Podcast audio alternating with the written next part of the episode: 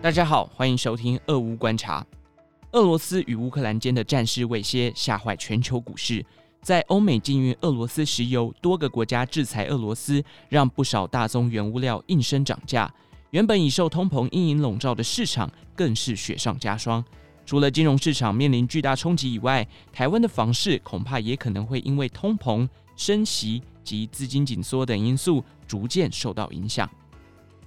根据二十一世纪不动产企划研究室指出，这些颇具杀伤力的经济制裁犹如双面刃一样，对于全球市场也开始反噬。像欧美国家决定禁运俄国石油，可以得知的是，俄罗斯为全世界最大产油国之一，因此当俄罗斯石油无法出口时，会让市场供需失衡，导致石油价格大涨，连带让其他原物料也跟着大涨，进而导致通膨问题越来越严重。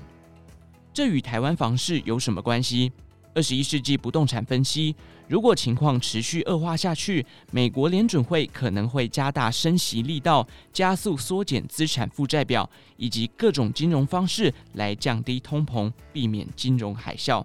这也表示，当央行宣布升息，房贷利率就会跟着提升，最直接反映到每月所支付房贷的相关费用也会提高。利率的升高也将会影响购物者的意愿。此外，当全世界面临原物料高涨的状况时，营建成本也会持续飙高，将会反映在房价上。因此，这波战争带来的海啸不容小觑。二十一世纪不动产企划研究室襄理董嘉玲表示，战争对投资人的信心带来影响，近期已反映在股汇市上。在大笔资金与投资人波动的时期，房地产仍然属于相对抗通膨保值的资金停泊地。另外，纵观过往台湾重大事件与房市的影响，二零零三年 SARS 风暴虽短期房市下挫，但经由政府提拨两千八百亿优惠利率购屋贷款，让房市进入量升价涨的阶段。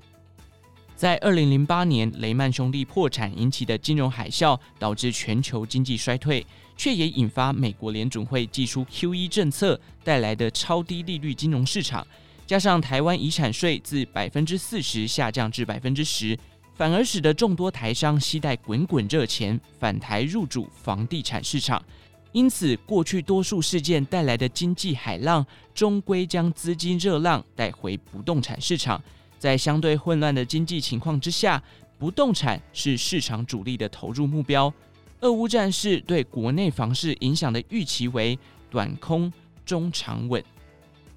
以上内容出自《金周刊》数位内容部，更多精彩内容欢迎参考《金周刊》官方网站或下载《金周 App》。有任何建议也欢迎留言告诉我们。祝您有个美好的一天，我们下次再见。